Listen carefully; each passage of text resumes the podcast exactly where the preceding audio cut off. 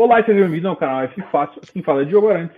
E aqui eu estou mais um F Fácil Entrevista. E hoje eu tenho o prazer e a honra de receber Fábio Carvalho e Paulo Castro, da Aliança, para conversar um pouquinho sobre o AFOF, o FOF da casa.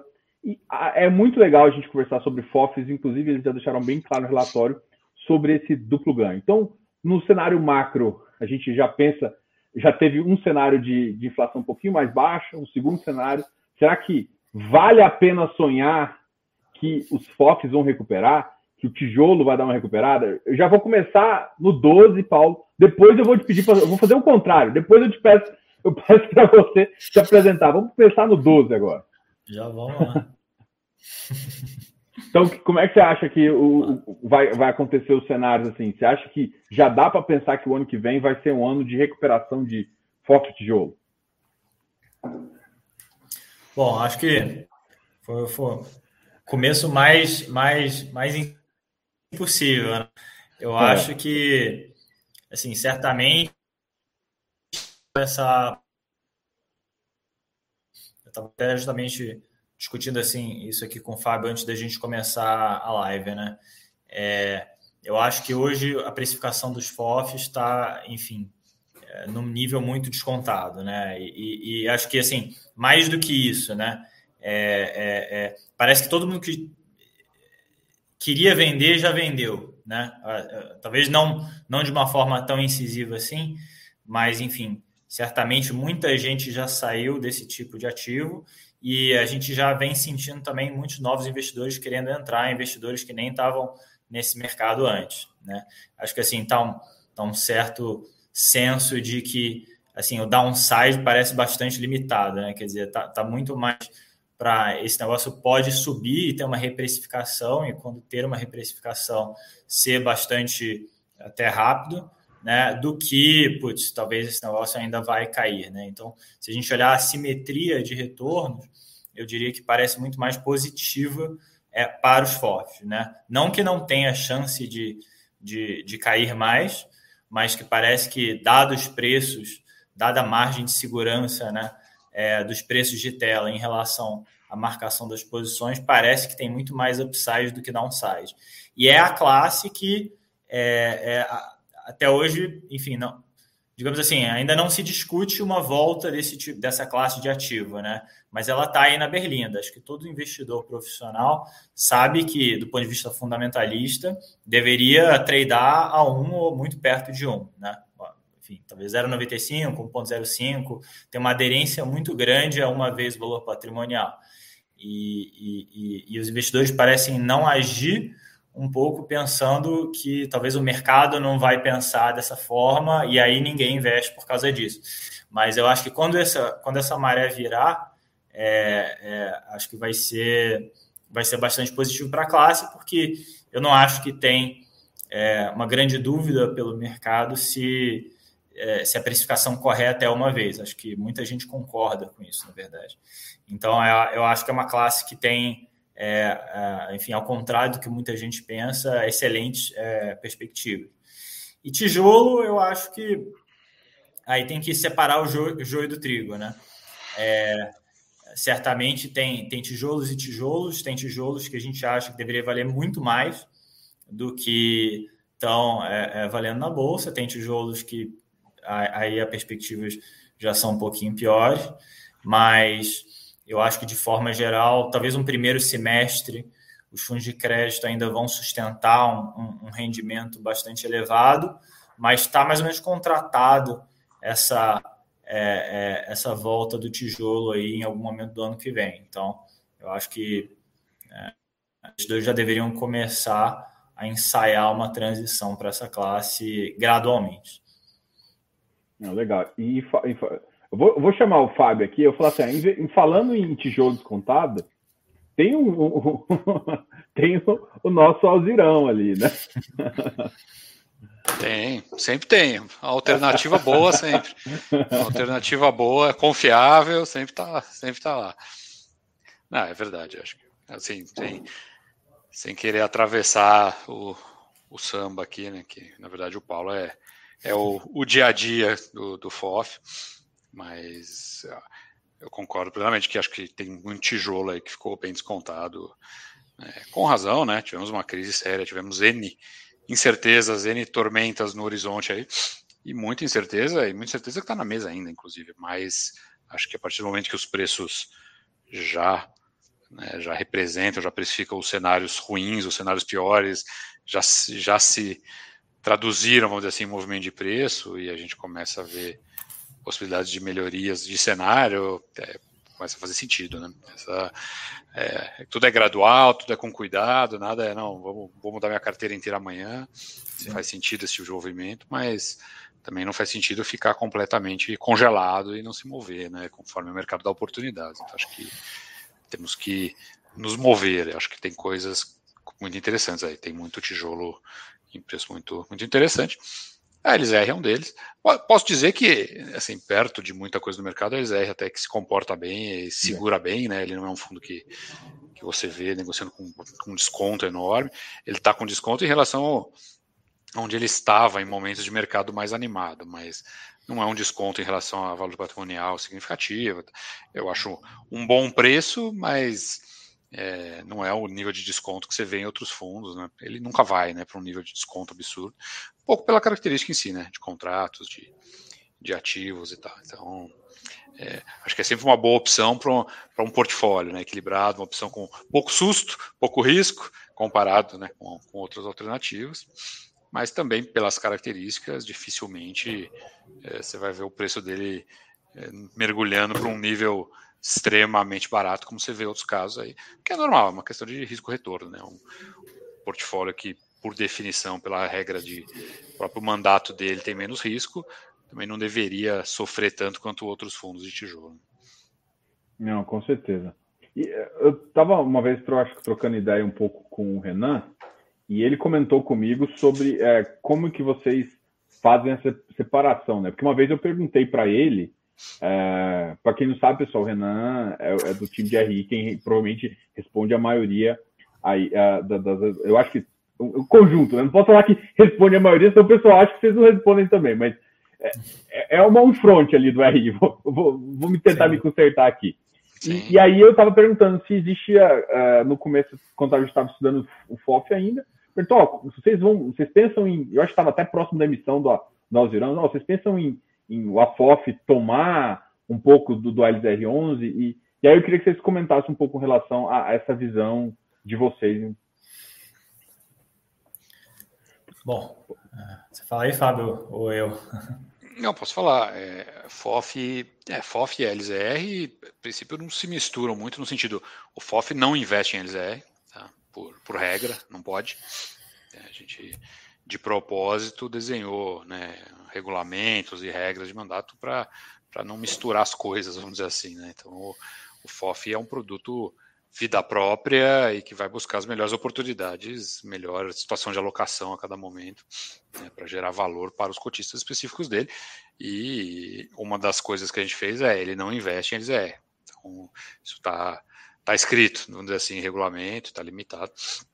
Então, é, até para não ter muita discussão, né? O FOF da Aliança tem, aumentou ou reduziu o LZE, então tá caro, tá barato, ou sabe de alguma coisa. Então, assim, para simplificar esse tipo de conversa é, de maneira objetiva, é, por regra, o FOF não investe em LZE. Tá? Então, independente de tá bom, tá ruim, tá barato, tá caro, é, não faz. Tem muito ativo no mercado, hoje em dia tem muito fundo, tem muito gestor de alta qualidade, então a gente consegue fazer um bom fundo FOF, né, estratégia multi-estratégia, FOF, sem é, limitando e não deixando ele investir em LZR, uma questão de simplificar essas discussões de, de conflitos de interesse, de informações, é, e de vender ou comprou, tá caro, tá barato, então a gente limitou, então o FOF não investe em, em LZR.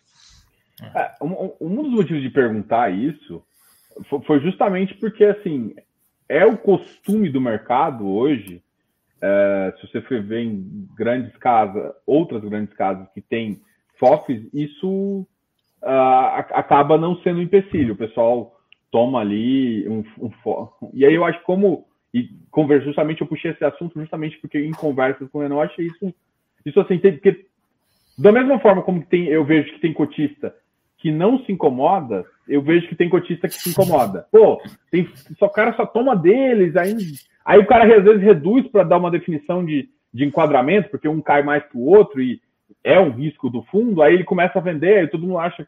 Então, isso que você falou, eu acho que é muito importante, eu acho que é, é bem interessante até conversar aqui. E aí, eu já vou emendar uma pergunta aqui para o Paulo. Paulo, eu queria que só, assim, agora eu volto no começo da live, fala um pouquinho de você, e, e aí a gente já começa a justamente falar um pouquinho do relatório, que essa questão que você apresentou ali, já, já a diferença desse duplo ganho, né? Que eu acho que é uma coisa que os cotistas estão curiosos também. Eu acho que, que isso que vai brilhar, isso que para mim vai dar o, o a, quando a gente vê, quando a gente faz estudo, né, vê que os FOFs foram os mais descontados, né? Eles estão eles estão descontados muito em relação ao patrimonial, que já é marcado a mercado que já está descontado. Né? Então eu queria que você comentasse esses dois assuntos aqui. Bom, tá, então vamos, vamos por partes, assim, se apresentando rápido aqui, basicamente estou no mercado desde 2006, né? Então são quase 16 anos, sempre em investimentos imobiliários e, e assim aqui na Aliança a gente tem é, é, a gente fala muito que a gente une competências de investimentos e competências de, de, de tijolo, né, de investimentos imobiliários, né, e, e, e, é bastante verdade. Assim, a gente tem pessoas muito focadas é, é, no imóvel físico, enfim, na dinâmica do dia a dia dos negócios imobiliários, e a gente tem pessoas muito focadas na parte de investimentos e alocação de capital. Né? E a gente se encontra, existe toda uma interseção é, é, dessas competências. Eu sou certamente uma pessoa mais é, ligada em investimentos e alocação de capital e que sempre atuei no, no setor é, de real estate desde, desde o início da minha carreira. E aqui na Aliança, enfim, já estou trabalhando com o Fábio e com, com o resto do pessoal aqui todo já há bastante tempo, né? há seis anos. Né? Então a gente já tem um entrosamento muito bom e um nível de confiança muito bom. Uh, no FOF, uh, uh, a gente começou o FOF em março de 2020, né? Então, é, no FOF, quase dois anos de FOF, né? Um ano e nove meses. É, by the way, começamos a comprar a FII no mercado no pior dia do Covid, né? No pior dia da história do IFIX. É, esse é um ponto importante da história do, desse FOF, né? A gente já começou é, na, na, velocidade máxima ali, estava tudo caindo 8, 10% na tela quando a gente começou a comprar. É, bom, acho que Desculpa, a sua, sua próxima pergunta. É, é, sobre duplo desconto, duplo. né? É, é. Sobre duplo desconto. É, enfim, acho que essa é uma é questão fundamentalista é, é bastante real, assim, não tem nenhuma pegadinha nisso. É, e, e, eu acho que o mercado todo enxerga isso e, e, e, acho que é uma questão de tempo até isso ser precificado corretamente, né? É, e, enfim, acho que infelizmente fica todo mundo tentando acertar o timing perfeito. Então, esse movimento às vezes não acontece, mas acho que para o investidor paciente é uma oportunidade é, é muito grande, né? E é uma oportunidade, claro que sempre tem downside, não dá para garantir nenhum tipo de retorno, não dá para garantir que é uma estratégia de investimento vai ser vencedora, porque tem certezas, né? No futuro, mas eu diria que esse argumento do duplo desconto ele, ele é bastante real, né? E, e, ele tem muito fundamento, né? No caso, no nosso caso aqui, só para ser mais preciso, não é 100% da carteira é que está é, que trada, que é marcada a mercado todo dia, mas é uma parcela muito, muito grande. Eu diria que 90% da carteira é marcada todo dia é, a mercado, né? E, e o nosso FOF hoje negocia a 83 vezes o valor patrimonial é, do, do FOF, né? É, e ele está investido em fundos que, por sua vez, tem uma precificação média de 92, é, 92% do valor patrimonial, né? Então, quando você soma essa carteira, é, é, você pode acessar essa carteira diretamente, né? Se você quiser replicar a carteira do FOF hoje, você tem uma carteira a 92 vezes o valor, é, é, do valor patrimonial, que já é muito bom. É, só que você pode investir via o FOF, que está 0,83 do valor patrimonial. Né? Então, quando você multiplica essas duas coisas, você chega num desconto implícito de 0,76 vezes o valor patrimonial, que é a gente acha que é uma margem de segurança muito grande para você investir. Né?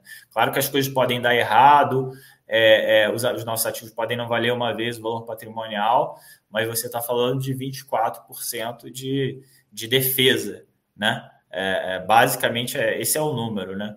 Então, é, haja eleição, haja Covid, haja juros para apagar essa margem, né? Então, é, acho que é muito importante a gente diferenciar o que, que é o risco do cenário macroeconômico, né, das empresas, dos imóveis e tudo mais, e o risco do investimento é, é, nesses ativos, né? E a diferença disso é o preço, né? Acho que existe risco no horizonte? Existe, existe um monte de risco no horizonte. A gente não sabe é, como é que vai ser é, o futuro dos escritórios, dos shoppings, dos galpões logísticos, dos créditos que os fundos é, é, é investiram, é, enfim, de imóveis residenciais para locação, de um monte de coisa, né? Mas o quanto que isso pode ser pior a ponto de apagar essa defesa, né? Essa margem de segurança que existe no investimento hoje, né? Essa conta que a gente precisa fazer é, nunca tem uma resposta certa, mas pela experiência, né, enfim, olhando alternativas de investimento, você pensar que você está investindo com uma é, barreira de, de 0,24 do valor patrimonial é, é, é, de mais segurança, acho que dá um conforto, né? Tudo pode acontecer, né? Enfim, o CDI pode subir bastante, o juro longo no país pode subir mais ainda, é, o PIB pode demorar a crescer, mas aí a gente tem que entender é, é, é o quão, quão, barato a gente está comprando as coisas, né? E acho que isso é, é, central. Eu acho que você tinha citado uma coisa que eu gostei bastante no começo. Você, olha, o investidor sempre tá, tem que ficar de olho nesse risco retorno, né? Pô, você tem um upside de 24%, e aí se você coloca umas taxas ali, você, pô, no pior cenário você tem um downside de 12%, 10%. Então, você começa a analisar ali. No cenário atual, eu acho que é, é, é o que a gente enxerga. Pode mudar? Pode, né? Na vida não, não, tem, não tem essa segurança, mas é, é, é, é, o, o, que o investidor tem que sempre avaliar é essa questão, né? que é o risco-retorno, né? Tipo, qual que é o, o, potencial de upside versus potencial de downside que você consegue é enxergar ali. Tá? É e, tem, e tem os rendimentos, né? Isso é importante também. O, o é. que a gente chama de custo de carrego, carrego né? é, é, é muito favorável, é muito favorável, na verdade, né, para os FIIs. Então, você esperar que esse desconto seja preenchido, ou seja, que o ganho de capital se materialize, é muito tranquilo de esperar que isso aconteça num, num rendimento excelente, né? A gente, por exemplo, divulgou rendimentos hoje, né? Por coincidência, Sim. hoje foi o dia de. É, a gente não marcou de propósito essa conversa, mas por coincidência, hoje foi o dia de deliberação de rendimentos né, do mês do, do AFOF, né, deixa até para o Paulo falar, mas é um, é um baita de um rendimento, né? então é um carrego extremamente favorável para aguardar a redução de incerteza, fazer com que o preço preencha esse desconto e o ganho de capital também se materialize. Né? Não é que você tem que esperar o ganho de capital acontecer, mas enquanto isso não tem nenhum ganho, não tem nenhuma renda, não, é uma baita renda ótima, né? ótima, saudável, de qualidade, enquanto você aguarda que essa margem de segurança, né, que é esse desconto em relação a preços justos, se, uh, se preencha e um ganho de capital se materialize também. Né? Você tem as duas coisas. Né? Acho que isso é um ponto super importante. Normalmente dos FIIs, né? muitas vezes em outros investimentos, em ações e tal, às vezes não é a mesma situação. Muitas vezes você está investido em empresas contando só com o ganho de capital das ações, ou algum dividendo, mas muitas vezes o dividendo é um componente menor do seu retorno esperado em investimentos em ações. Nos FIIs, não. Nos FIIs, o rendimento, né, o carrego, vamos colocar assim, é super importante e hoje em dia super interessante. Né? Isso é um ponto importante também. Sim. É, hoje a gente divulgou o rendimento de 84 centavos por cota, né? Que dá um rendimento anualizado de 12,4%. Né? Então, é, é, e, e, isso a gente produziu né, é, é basicamente com rendimentos de fundos imobiliários da carteira.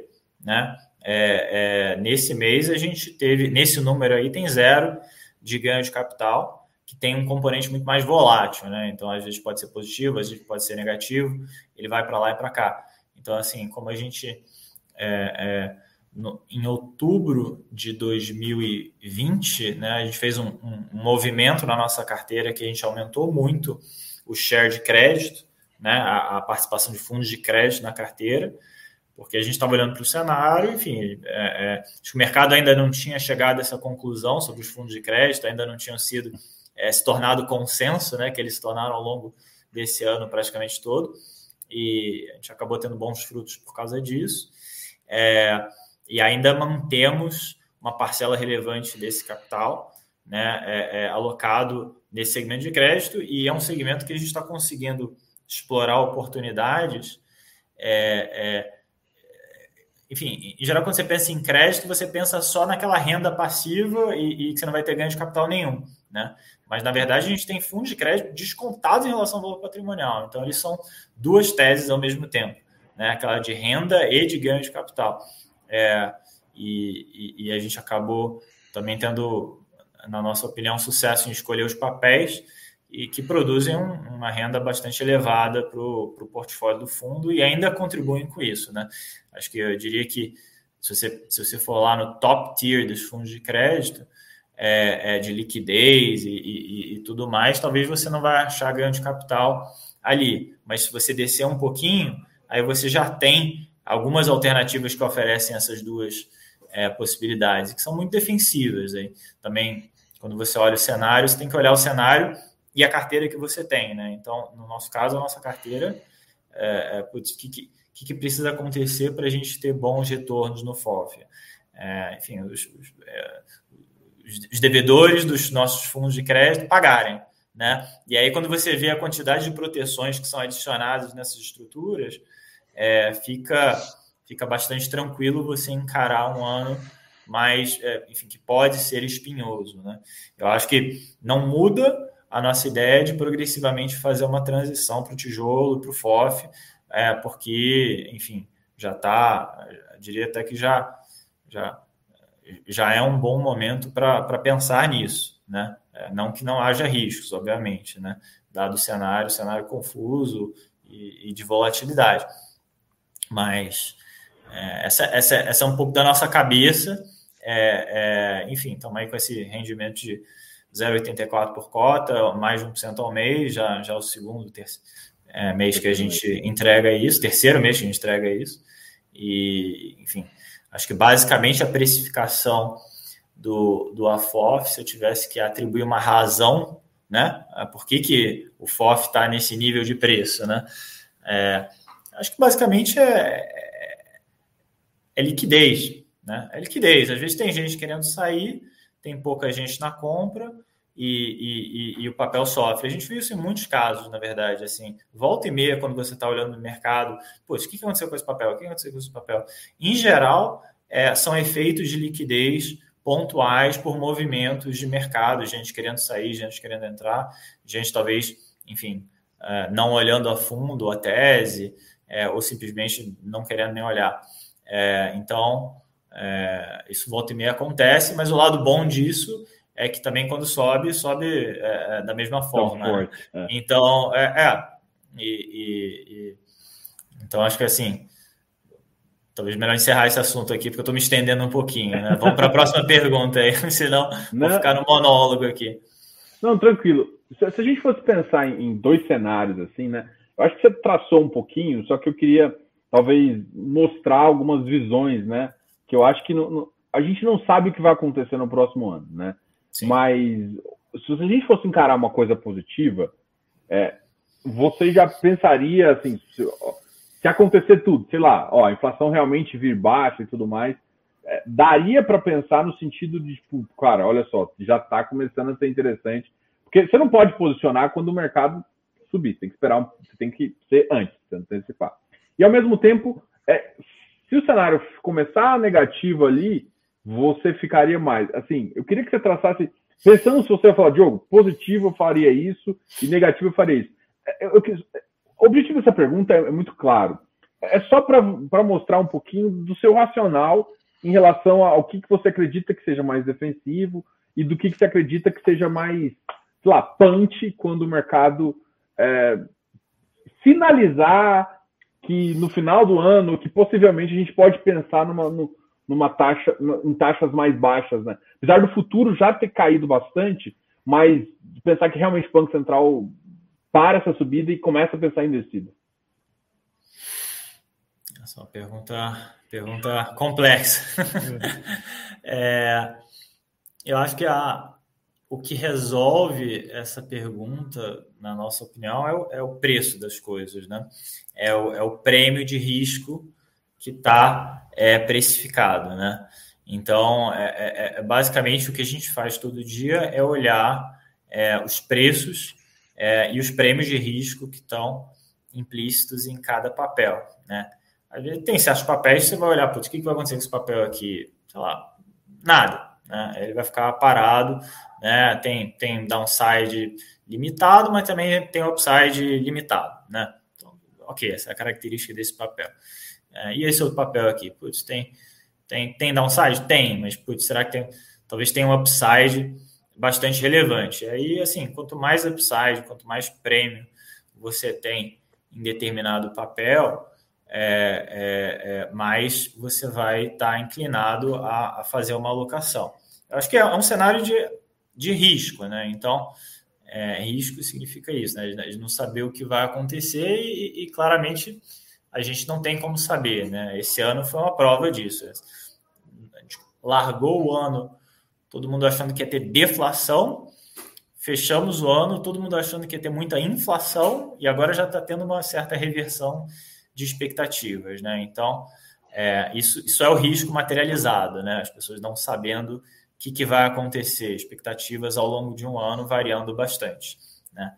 Então, eu acho que o que resolve isso é o preço e também o nível da taxa de juros, né? Se você estiver falando de um nível de taxa de juros alto, né, em relação ao, ao, ao histórico, é, você começa a, a ter essa assimetria também na taxa de juros, né? Então, assim, até recentemente a gente estava falando um pouco sobre isso, é, o, o, nível de juros do, do Covid, né? Enfim, a NTN bateu Dois, né?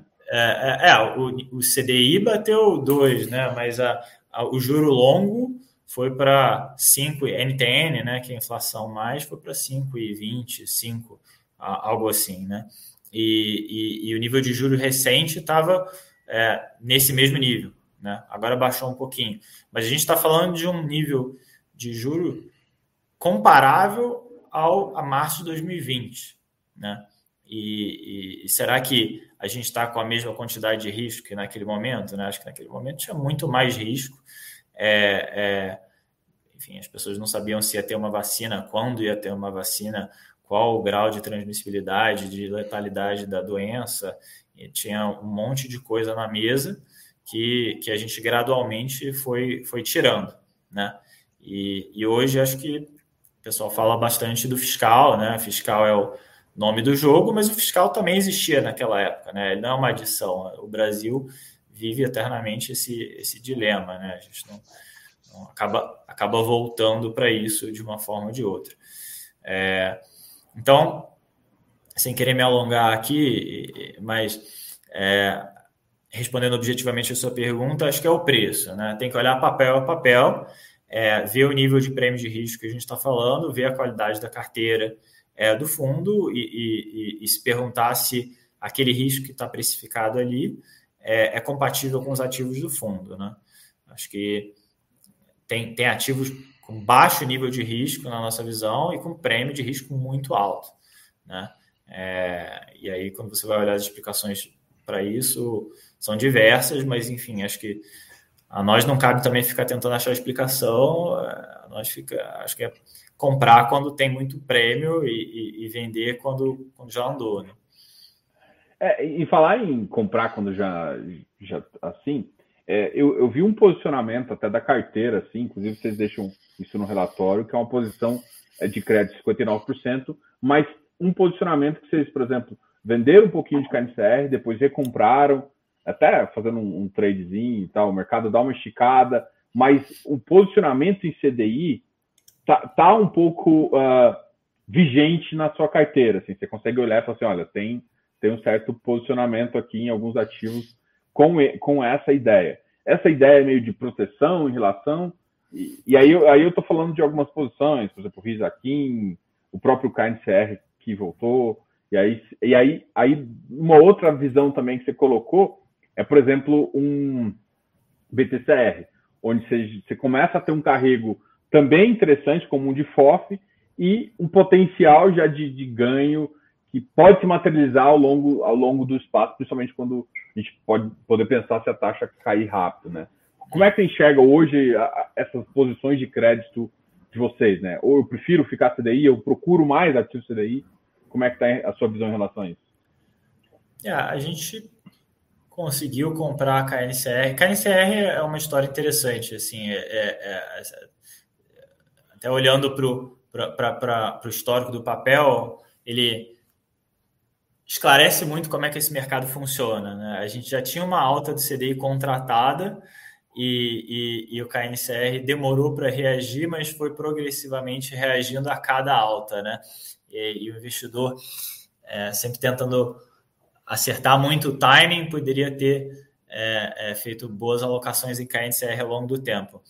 Mas o, o KNCR foi uma posição que a gente é, viu assim muito pouco downside, ainda vê, né? Acho que no cenário atual são, são poucas as alternativas é, dentre os fundos imobiliários indexados ao CDI, né? E o KNCR é uma carteira super madura, é, é, enfim, construída por um time muito bom lá da Quineia, um fundo é, com market cap bastante elevado, diversificado, enfim, é um fundo é, muito bom, de muita, muita alta qualidade, e a gente está vendo muito pouco downside nessa posição, né?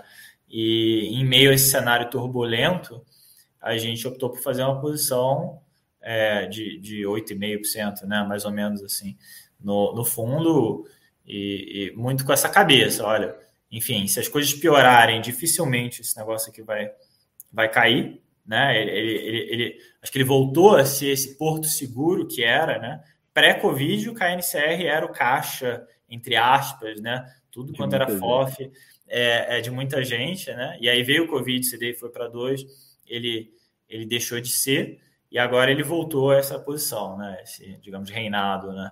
É, é, é, como essa alternativa de investimento. Então, a gente até teve ganho de capital, né? No KNCR, né? Que é uma coisa interessante.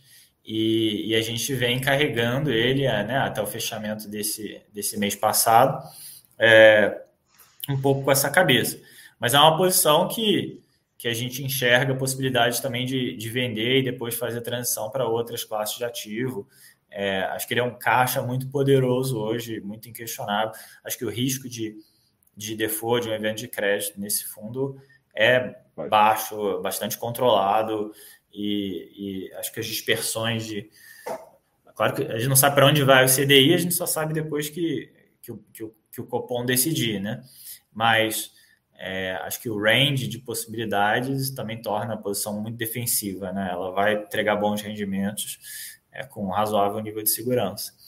É, eu acho que quando a gente sai dessas, dessas posições, ah, e outra, é, acaba, acaba funcionando, eu não diria como um hedge para a carteira, né? mas certamente como uma, uma, uma, defesa forte né? em certos movimentos de mercado. KNCR fica ali Acho que ele só não protege se você tiver realmente um movimento muito, muito ruim de mercado, que aí eventualmente você pode ter até uma contaminação. Mas seria só temporário por muito, muito pouco tempo, né? Enfim, eventualmente ele ia recuperar seu valor, eu, eu imagino. É. Quanto às outras posições, é, aí você citou Rizakin, que eu me lembro aqui, é, são, são esses cases de renda mais ganho de capital, né? Acho que tem algumas, é, quando você vai ver a explicação, não tem uma explicação, acho, muito razoável, na minha visão, assim, para, enfim, para não só para essa, até a Orinvest JPP, né, BTCR, que você citou, é, tem algumas posições de crédito é, descontadas e, e, quando você vai ver a carteira, aquilo é, é bastante injustificado, né? Você pode achar que mereceria algum desconto maior por conta da abertura de juros, mas o desconto seria baixo, né? Não seria nesse nível que você vê. Você vê com 0,10, né? ou seja, 0,90 do book, 0,85 do book, é, fundos de crédito. Então, do ponto de vista de risco e retorno, parece muito bom. É... Você começa a comprar coisa bem barata. Do, é, você não precisa crédito. de volta. Você não precisa de volta da economia para ganhar dinheiro com isso. Só precisa esperar e, e, e, e assim, você está protegido até em eventos de crédito muito substanciais. Legal. E, por exemplo, mas você também tem posições um pouquinho mais pimentinha, vamos dizer assim. Pimentinha. Por exemplo, um, um, um MOR que pode se considerar um VGHF, Sim. pode se considerar um FOF, mas para mim Sim. ele é mais um, um, No momento, né? Tem, tem, tem bastante crédito. CRIF, DIF, tem basicamente é. quase tudo crédito ali. É, ele também é um, yieldzinho é. é mais. E acho que e o próprio CIGR também eu colocaria nessa, nessa, nessa, nesse grupo. Que eu acho que é um o grupo Sig... que citou bem. O, o eu, é, eu vou até deixar um pouquinho que aí você já, eu já vou fazer o parênteses aqui, que você fala um pouquinho da tese dele, né? Porque ele é um, é um fundo um pouco novo que chamou a atenção. É, é, é, naquela, naquela vibe de você aproveitar e dar um seed money e, e tentar sair no secundário também com uma saída melhor quando o mercado melhora. Sim. Fala dessa pimentinha é. e depois aproveita e, abre um pouco a sua cabeça do signo. Não, acho que você foi, você foi, você foi é, é, é, é construindo bem a, o racional da carteira, né? Ela tem um, um, grupo que eu chamo de talvez FIIs de crédito muito descontados, né? E tem alguns nessa, nesse, nesse grupo aí. E, e aí a gente tem o grupo do high yield, né? Que talvez esses três fundos cumpram bem essa, esse papel. É, a nossa cabeça em relação a high yield é, é high yield é, obviamente também implica, em certa medida, em high risk, né? não necessariamente, né? mas em geral vem, vem acompanhado de mais risco. E para a gente fazer isso, a gente quer muito é, é, fazer via gestores que são bastante especializados é, e que a gente conhece bem. Né? Então, acho que todos esses fundos aí acho que cumprem esses requisitos, né? É, enfim, a gente quer estar tá exposto a eu não vou dizer a nata, né? Mas enfim, a, a, ideia é essa, né? A ideia é a gente escolher fundos que possam ter poucas, talvez menos operações, né? Mas a gente possa estar expostos a operações que, é, é, que são muito boas na nossa visão, né? E que e, e, às vezes é difícil você achar muita operação muito boa nesse segmento de high yield, né? Se você começar a diversificar muito, eventualmente você vai é, é, ter que abrir mão da qualidade, pelo menos um pouco, né? Então a gente escolheu é, participar desses momentos desses fundos, nos quais eles só estão indo nas coisas que eles mais acreditam e, e a gente sabe que são todos gestores que têm muita experiência é, é, é, é, nessas linhas de atuação, né? A gente tem que, tem que ser cuidadoso para fazer o high yield com gente que a gente é, que a gente acha que, são, que, que, que, enfim, são gestoras muito, muito boas, né? E que a gente tem um relacionamento próximo. Né?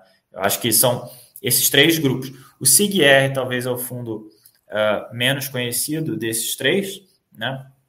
Uh, porque talvez é uma gestora que está estreando aí no, no, no, mercado de fundos imobiliários, mas é, no, no, mercado de real estate, o pessoal já tem muito, muita experiência, já atua bastante tempo, especialmente no setor de loteamentos. É, é um, esse fundo, no momento, tem uma exposição muito, muito grande em loteamentos é, e tem um pipeline para vir, né? O fundo ainda não dá para enxergar é, tudo que ele é hoje pela carteira atual, mas a gente já enxerga a gente sabe que ele vai crescer com, com novas operações é, nesse segmento.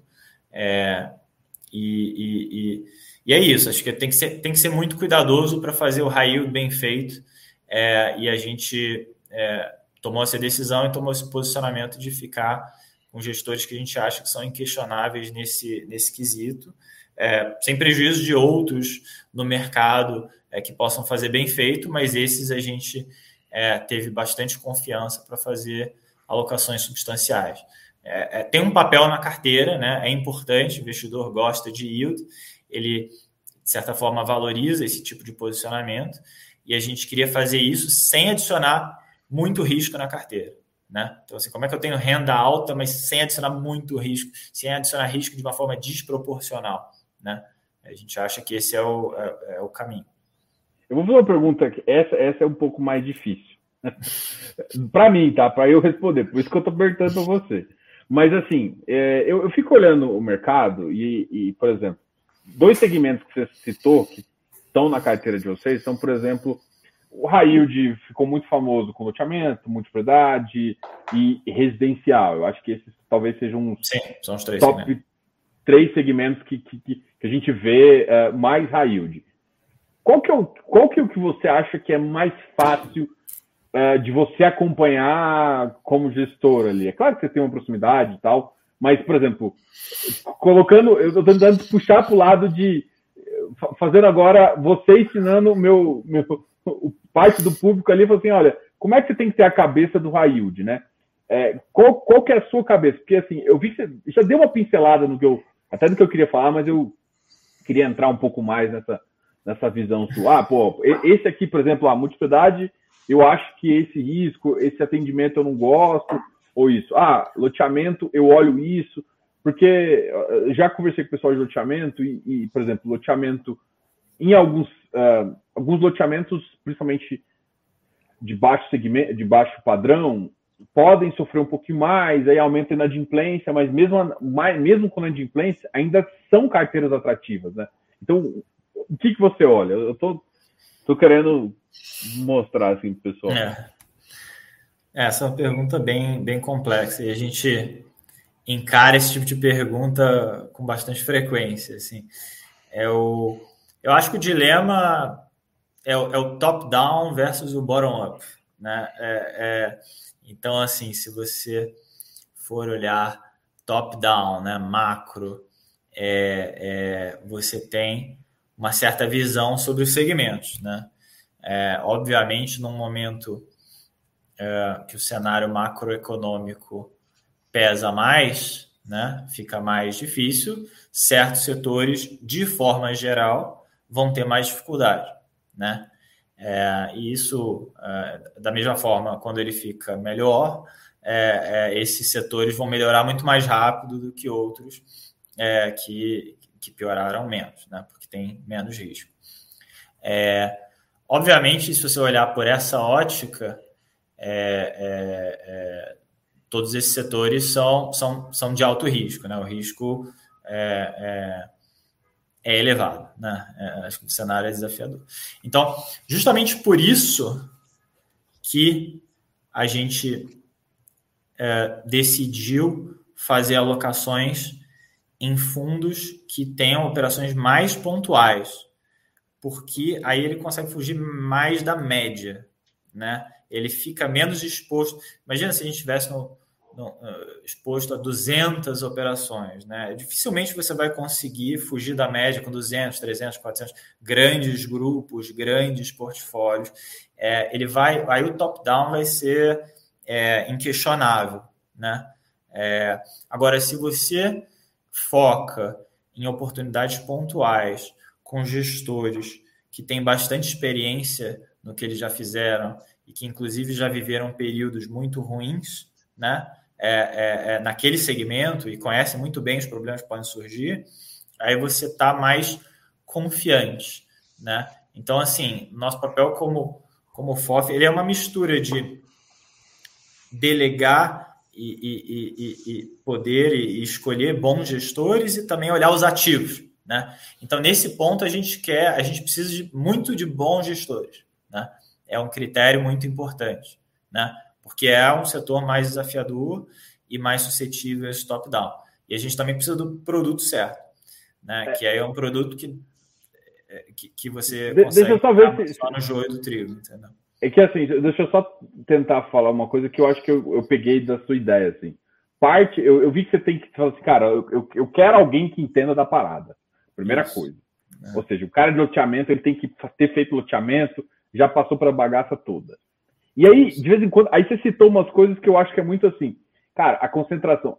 Eu, tô, eu conheci a origem daquela operação.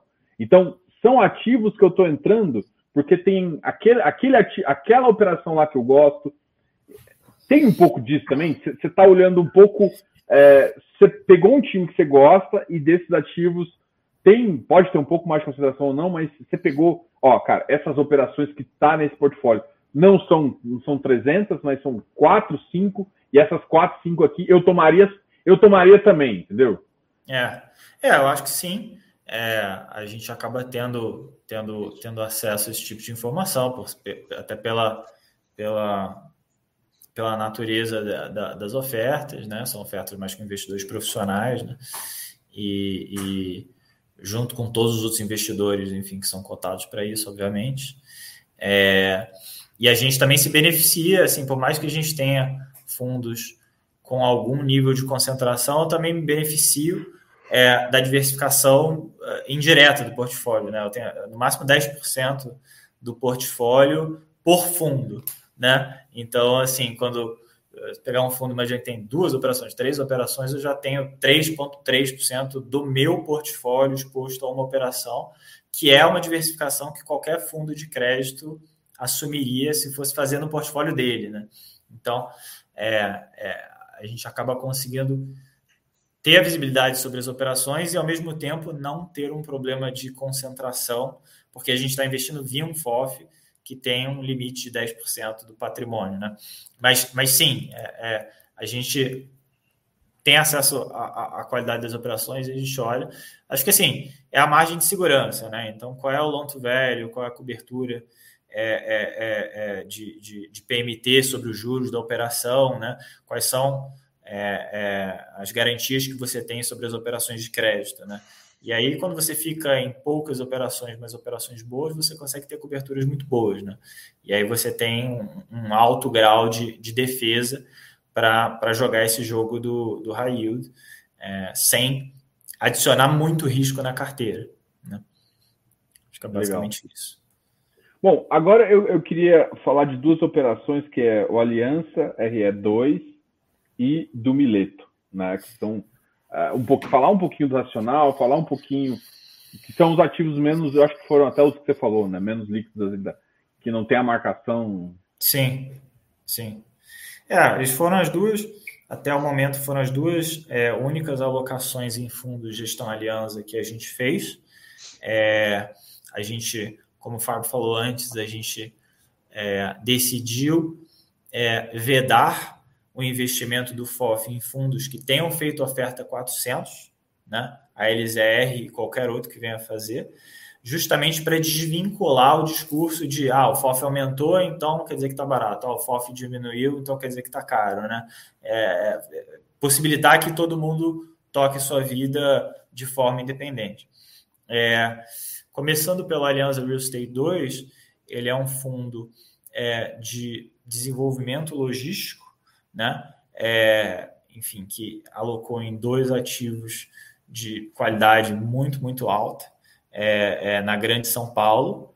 É, então, assim, claramente, se a gente abrisse isso para mercado, teria demanda muito, muito fácil, né?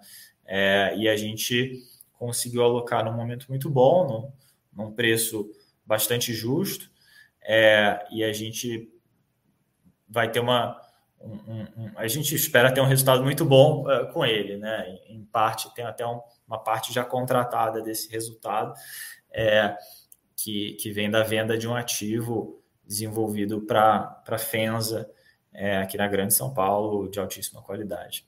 É, e, e, e, vai ficar só um ativo nele, é, que é um ativo muito bom, um terreno é enfim, no qual vai ser construído um galpão logístico de altíssima qualidade, enfim, acho que eh, quando você está falando de galpão logístico é, na Grande São Paulo, bem localizado, novo, é, bem feito, por gente que sabe fazer, enfim, é, é um ativo que tem muita liquidez, é, é, basicamente, talvez assim, eu diria que se não é o melhor ativo disponível no mercado, é muito próximo disso, é certamente top tier, né? que mostra que, acho que é um, é um argumento a favor da, das nossas alocações em fundos próprios serem sempre em ativos de alta qualidade. É, até agora ele não produziu nenhum rendimento para o AFOF, mas quando vier, deve vir muito em breve, vai ser um número bastante. A gente espera que seja um número bastante substancial. É, o outro é, fundo. Deixa, deixa, só, antes de falar do, do Mileto, é, fazer uma, uma, uma, pergunta sobre esse mercado de desenvolvimento de logístico, tá? É, como é que vocês enxergam ele ainda, né? Eu lembro que, eu acho que em 2000, início de 2020 e início de 2021 ali, o mercado, é, eu, eu, conversava com alguns players, o cara falava assim, olha, para comprar o ativo tá mais difícil e produzir tá bom. Agora eu já, já, já tenho escutado às vezes que a TIR de, de final não tá, não tá fechando tanto a conta. Subiu muito o custo de construção, subiu isso aqui, e tá todo mundo com receio de, de fazer um BTS e o, e o preço para TIR fechar não, não pegar, né? Não que quem desenvolveu lá atrás não vai ter ganho. Eu, eu, eu, com certeza eu tenho certeza que sim, tá? Mas eu tô falando da agora para frente, né? Agora a visão. É, seria um outro deal que você tomava ou acho que o mercado deu uma mudada ou tem espaço ainda? Como é que você enxerga isso? O Fábio, você quer, quer desenvolver? É, o Fábio tá coçando aqui. É. Posso, posso. Eu tô, tô, quieto aqui, mas eu tô aqui. É... Não, eu acho que assim, mercado o mercado é muito cíclico, né? Sempre, sempre será, né? E os ciclos no Brasil são bem agudos, bem fortes, bem curtos, então o mercado hum. tá, basicamente o que eu estou dizendo é que está sempre mudando, né? Para melhor um pouco, para pior, e enfim, está naquele vai e volta dos ciclos, do pêndulo, né? Que algumas pessoas chamam. É, e aí o que acontece é que a gente está sempre melhorando ou piorando, quer dizer, é, dificilmente você fica períodos muito de lado ou estáveis. Então, assim, é, houve um tempo que desenvolver, os ativos prontos estavam muito caros, é, o pessoal começou a desenvolver. E aí a gente pegou uma trombada de inflação de preços de materiais pela frente, que eu tenho certeza que atrapalhou os, os business plans, aí, os projetos de muita gente. Né? Muita gente fez um projeto que, se ele construísse galpão, por exemplo, né? galpão de logística por muito tempo era quase uma regra, assim, custava R$ 1.200 o metro quadrado de área construída, BL, para construir. Ficou anos e anos no mercado com esse tipo de número, né? Você modelava todo o projeto que você ia fazer com 1.200 e tal. Ficou um tempão assim. E o pessoal fazendo projetos, fez projeto. E o mercado começou a esquentar, e mais projeto, mais projeto. E aí tomou uma trombada de inflação de materiais gigante, né? Recente. Então, assim, isso não. Eu estou falando mercado em geral, né? Isso especificamente para a gente não causou grandes problemas, mas o mercado que estava fazendo projetos é, sem preço fechado, sem ser com remuneração travada, ou seja, sem ser um BTS, uma coisa em que ainda ia ter que definir o aluguel depois e tal. Tem muito projeto que foi modelado de um jeito e não, não vai acabar não dando o resultado planejado originalmente, porque foi pego num momento de mudança de ciclo aí, de reversão do ciclo forte. Então acho que assim, é um pouco a, a dificuldade de se fazer investimento no Brasil. Né? Você pensa, faz um projeto hoje, dizendo que ele vai custar X para construir e que o preço de locação vai ser Y, bota isso na planilha, fica lindo na planilha. Aí, a hora que você vai para o mundo real, é uma crise, outra crise, muda isso, muda aquilo. Uma hora, uma hora que você está querendo desenvolver, que você está querendo comprar, de repente o mercado melhora muito rápido, as coisas ficam caras, ou aí vem uma baita crise. Sim, a gente está sempre né, tentando é, agir com devido cuidado nesse, nesse pêndulo aí, nesses ciclos malucos. Então, eu acho que é muito caso a caso. Acho que alguns projetos de logística, especificamente recentes, o pessoal se animou demais para desenvolver por causa de e-commerce, negócio de last mile, toda essa lógica aí, que é muito válida, né? Logística realmente é um, um tipo de ativo extremamente interessante, a gente gosta demais. Mas o pessoal se animou muito em fazer e aí tomou essa trombada da inflação recente, né? Muita gente. Eu acho que tem projetos que vão ter dificuldade, né? projetos que foram feitos que a conta fechava é, por, por, pouco, vamos dizer assim, né, que é, não eram projetos com muita gordura ou com muita margem de segurança, né, como a gente chama, é, o pessoal animado começou a fazer, e aí tomou essa inflação aí na cabeça e vai acabar tendo uma base de custo de desenvolvimento, de capex, mais alta do que tinha planejado, e a alocação talvez não vai reagir na mesma medida. E aí entra uma lógica que está acontecendo em logística agora, aí falando especificamente de logística, que é uma diferenciação de preço, né, que a gente chama, demorou para acontecer isso no Brasil, mas está acontecendo. Então hoje você tem galpão que pede aluguel de 12 reais o metro quadrado e está vazio há dois anos e não aluga de jeito nenhum, faça chuva, faça sol, não acontece, não aluga, não, importa, não vai. E você tem galpão que não está nem pronto e está pré-locado a 30 o metro por causa da localização. Então, a diferenciação de preço em logística no Brasil demorou até para acontecer, mas aconteceu nos últimos tempos, acontecendo forte. Nesses... Então, assim, quem está com uma boa localização e modelou um nível de preço de custo conservador, ou seja, assumindo um preço de custo por metro quadrado de construção maior, está é, tranquilo. É, quem modelou modelagens mais agressivas, né, um custo baixo ou uma locação mais alta, mas numa localização que não é premium, vai sofrer.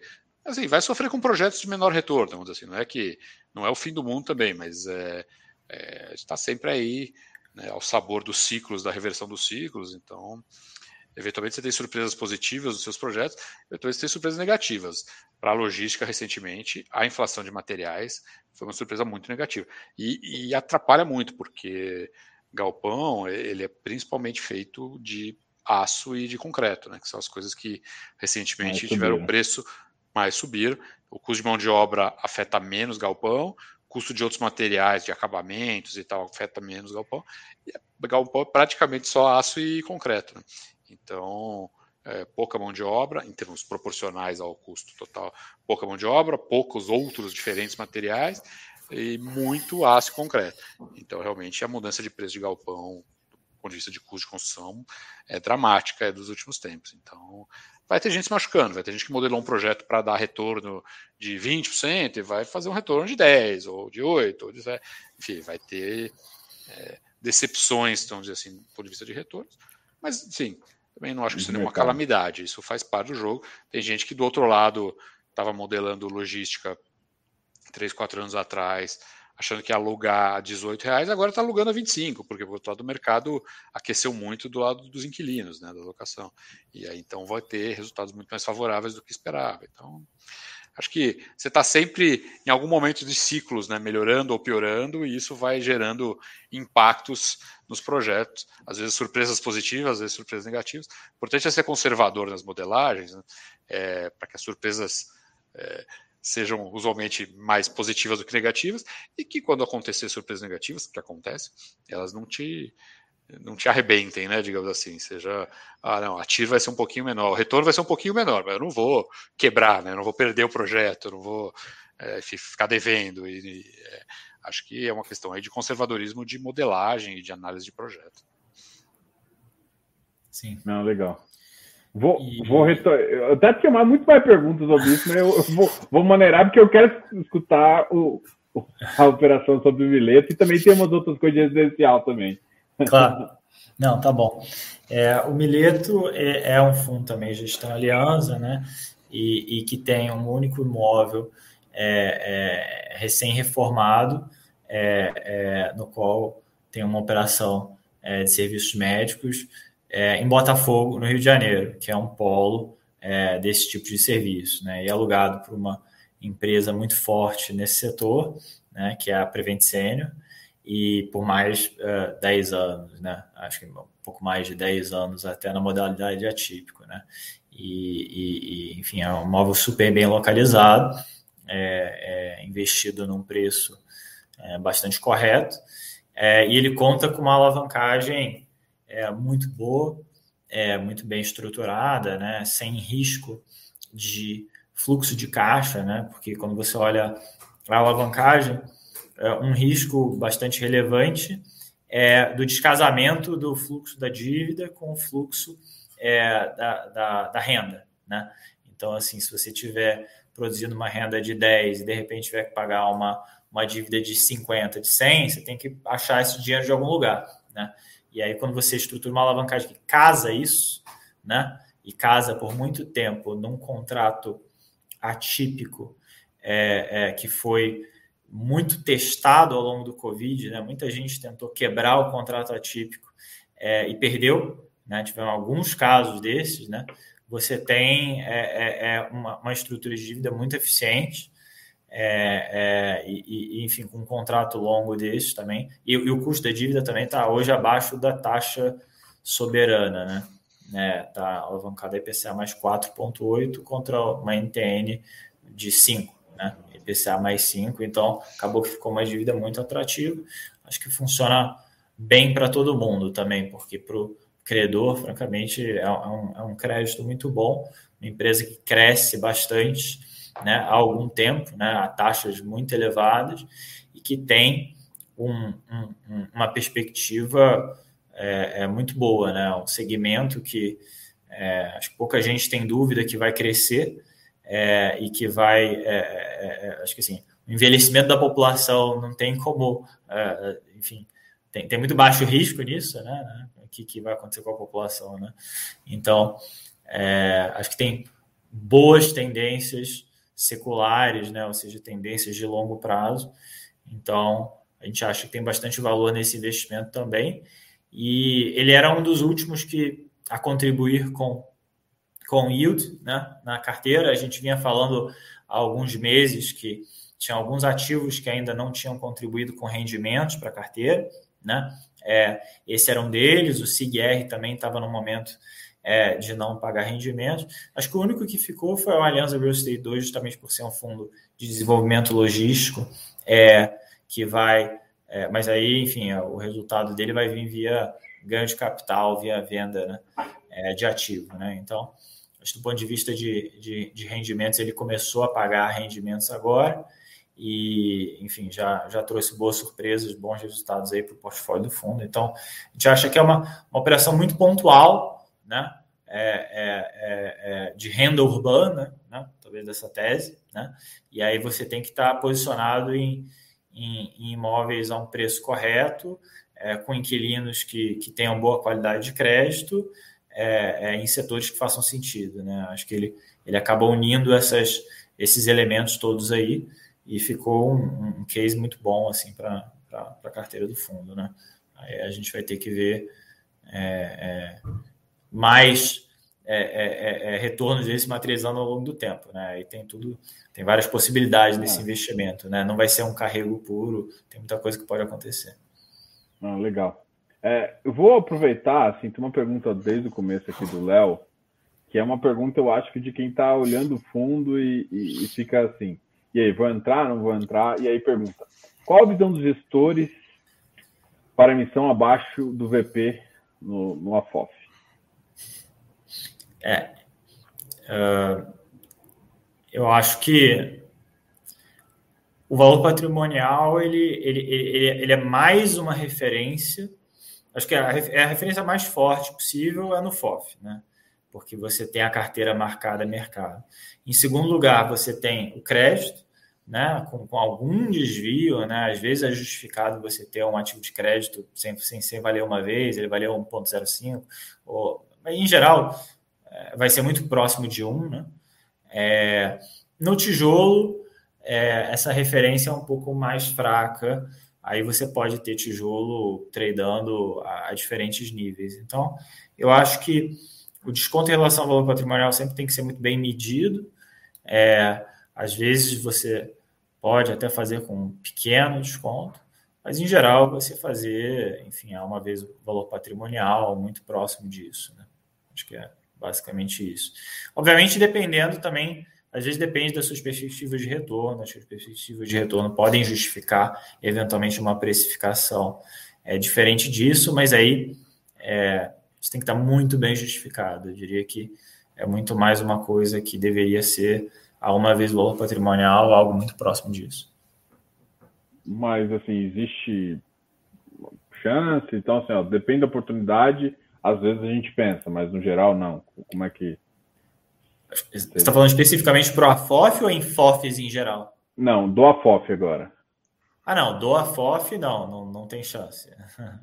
Isso não, isso está fora da mesa. Tô totalmente fora. Sim. Não, legal.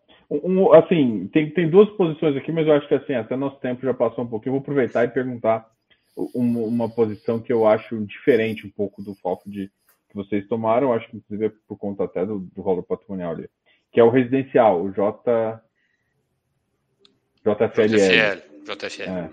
Sim. Então, o que, que vocês.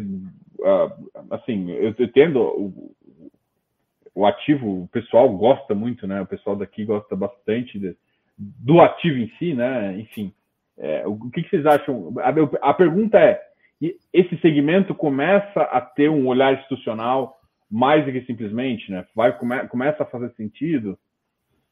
Sim.